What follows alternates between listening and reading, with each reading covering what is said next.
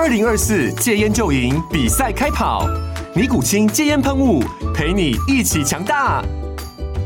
戒烟不容易，单靠意志力戒烟的人，时常无法克服戒断症状而失败。尼古清戒烟喷雾将是你的神队友，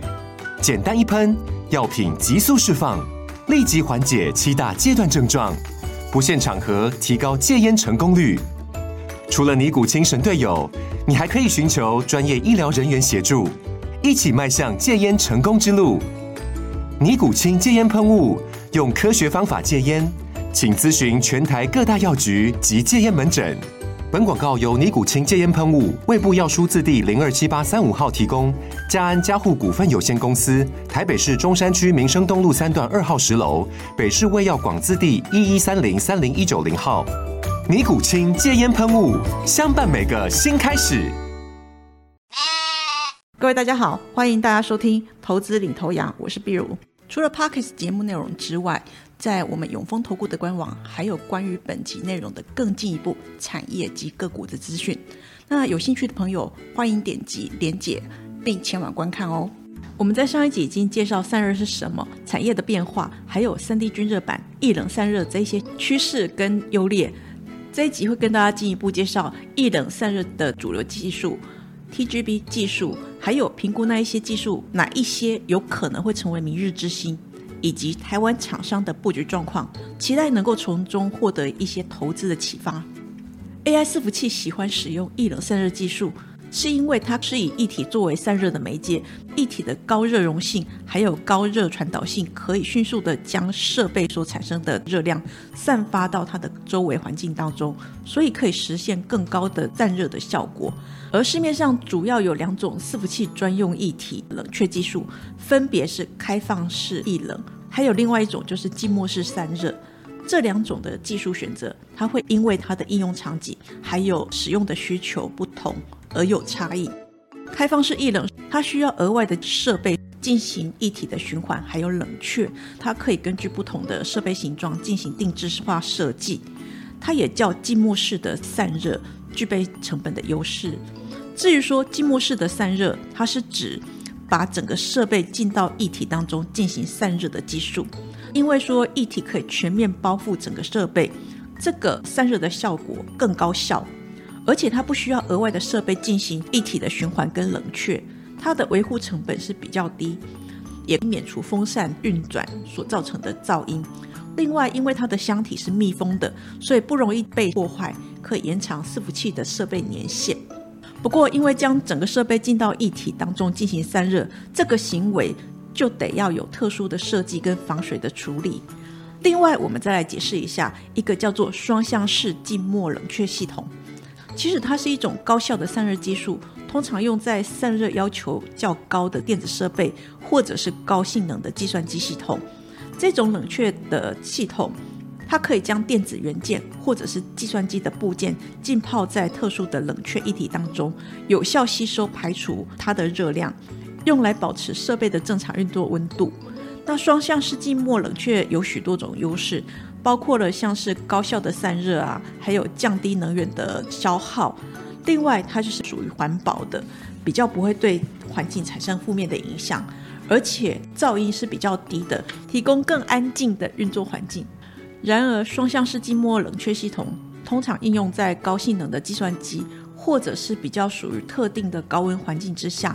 它也有一些挑战，还有限制。例如说，冷却液体的选择，还有它的设计。和维护是更为复杂的，因此目前还不会广泛应用在一般的电子设备。整体来看，目前液冷式散热的技术已经是高性能的电脑、伺服器这些领域的主流散热方式之一。那随着生成式的 AI 啊、元宇宙，甚至是自动驾驶这些新兴的技术发展，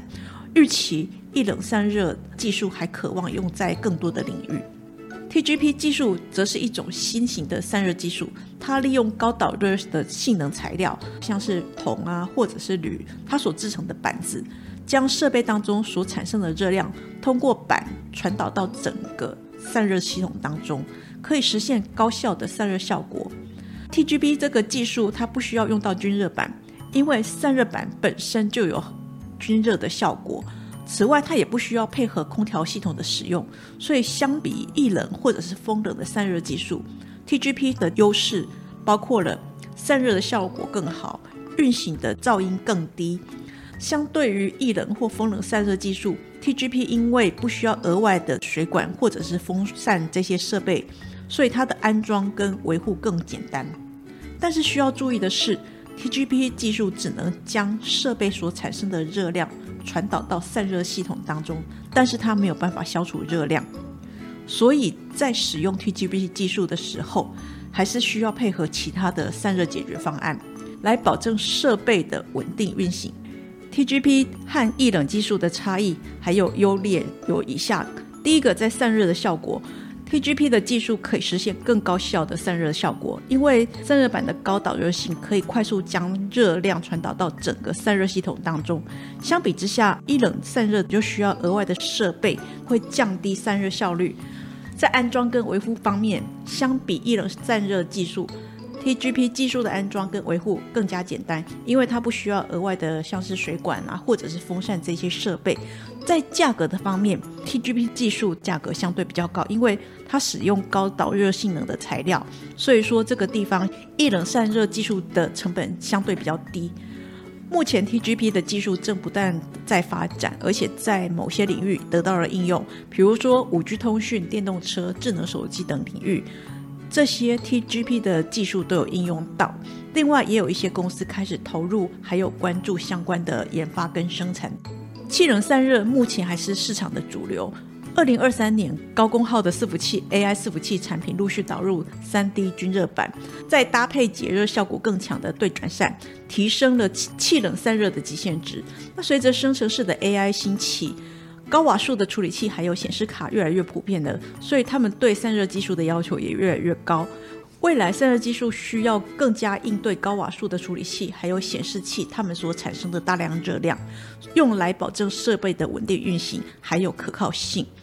而目前的液冷技术已经成为高性能电脑和伺服器等领域不可或缺的技术之一。随着科技不断的进步，还有市场需求的变化。一冷式散热领域还有很大的发展空间。根据研究机构 TrendForce 预估，二零二三年伺服器的出货量将近一百二十万台，年增幅达到了三十八点四个 percent，占整体出货量近九个 percent。预估到二零二六年的占比将会提升到百分之十五。如果说从二零二二到二零二六年，AI 伺服器的出货量年复合成长率会达到三成的成长幅度。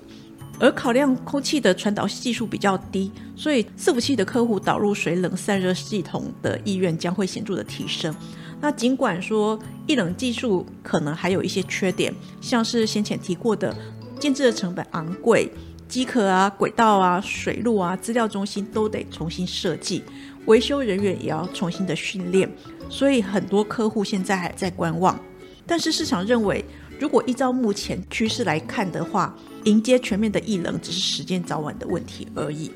资料中心追求能效、省电，甚至维持机房韧性的诉求，更多高效又新的散热技术也应运而生。利用液体比气体更容易导热的特性，液冷散热成为散热界的超级新星，并在高性能游戏电脑跟伺服器这一些高端的产品当中获得了广泛的应用。而目前，一冷散热的领域有不少公司投入了相对应的研发跟生产。在台湾厂商水冷散热的解决方案，目前还是以水冷板为主。对现有的资料中心厂商来说，他们需要做的改动比较少。不过台商也已经开始布局静默式的水冷技术，预期随着晶片持续的升级，二零二四到二零二五年，渴望迎来快速的成长期。至于说在厂商的动态。为应用 AI 啊、HPC 这些应用的高功耗，板卡厂商二三七六的技嘉跟它的合作伙伴开发出静默式液冷方案，之前已经在 Computex 展出它的冷却槽。至于说切入水冷板相关领域有成的二四二一的建准，最近也是受惠 AI 啊、HPC 这些技术带动它整个伺服器功耗的上升。其中 AI 伺服器的部分，它需要使用对转扇。搭配两颗马达，产品的 ASP 提升了大概一点八到一点九倍，而且公司也投入了液冷方案的设计，投资散热模组的公司，强化它自己本身的解决方案的供应能力。另外就是单向式静默冷却系统公司六一二五的广运，近年积极投入 IDC 这些产业的热传领域。今年广运和工研院还有奇阳代号三五六四。他们机手签约五百万，推出全台第一台千瓦级 HPC 双向寂寞式冷却技术的机器。另外就是散热厂商多半都有布局一冷的解决方案，其中三零一七的奇宏它有供应三 D 均热片水冷板散热方案，在三三二四的双红也有客户陆续导入一冷散热解决方案。Cooler Master 及奇宏都通过 NVIDIA 散热模组的认证，而且已经开始出货 3D 均热版的散热模组。而根据供应链的调查，云端服务供应商业者对于静默式水冷已经有极高的兴趣，也陆续要求 ODM 的厂商研发相关的产品。奇宏跟八二一零的秦城预计二零二四年的下半年出货静默式水冷机箱的产品。在 TGP 技术方面。二四八六的一拳跟工研院签约一千万，开发高阶散热，还有精密的技术整合的两百瓦以上的 TGP 的一个相关的元件。那另外业界也传出跟美国伺服器厂商关系密切的散热模组厂尼德科超重代号六二三零，已经获得某公司授权所开发的液冷技术，用来应应伺服器厂商对液冷散热的需求。那虽然说公司不予置评业界的传闻，但可以秀出一冷商机的一个庞大，吸引各方的强劲。外来厂商的产品要选择哪一些技术，其实还是要根据产品本身的应用场景，还有它的需求来决定。如果对空间限制比较高的，或者设备形状复杂，而且需要更高效的散热效果，例如像是 NB 超级计算机这些的话，可以考虑采用三 D 均热板的技术。那如果说需要更低的噪音，而且对散热的要求极高的话，例如说高性能游戏电脑啊、server 这部分，可以考虑使用液冷散热技术。另外，如果说对于散热效果还有稳定要求很高，例如说像是高性能电脑、智能手机，这时候 TGP 的技术就可以实现高效的散热效果。简而言之，由于说生成式的 AI 带动 server 对高算力的需求。我认为目前液冷散热应该是当前的趋势，不过其他终端应用需求一旦上来的话，对应到的散热方案也会有不同。如果在伴随成本的有效降低，其他新的散热技术也会有明显分时市场的实战。以上是投资领头羊节目内容，谢谢收听。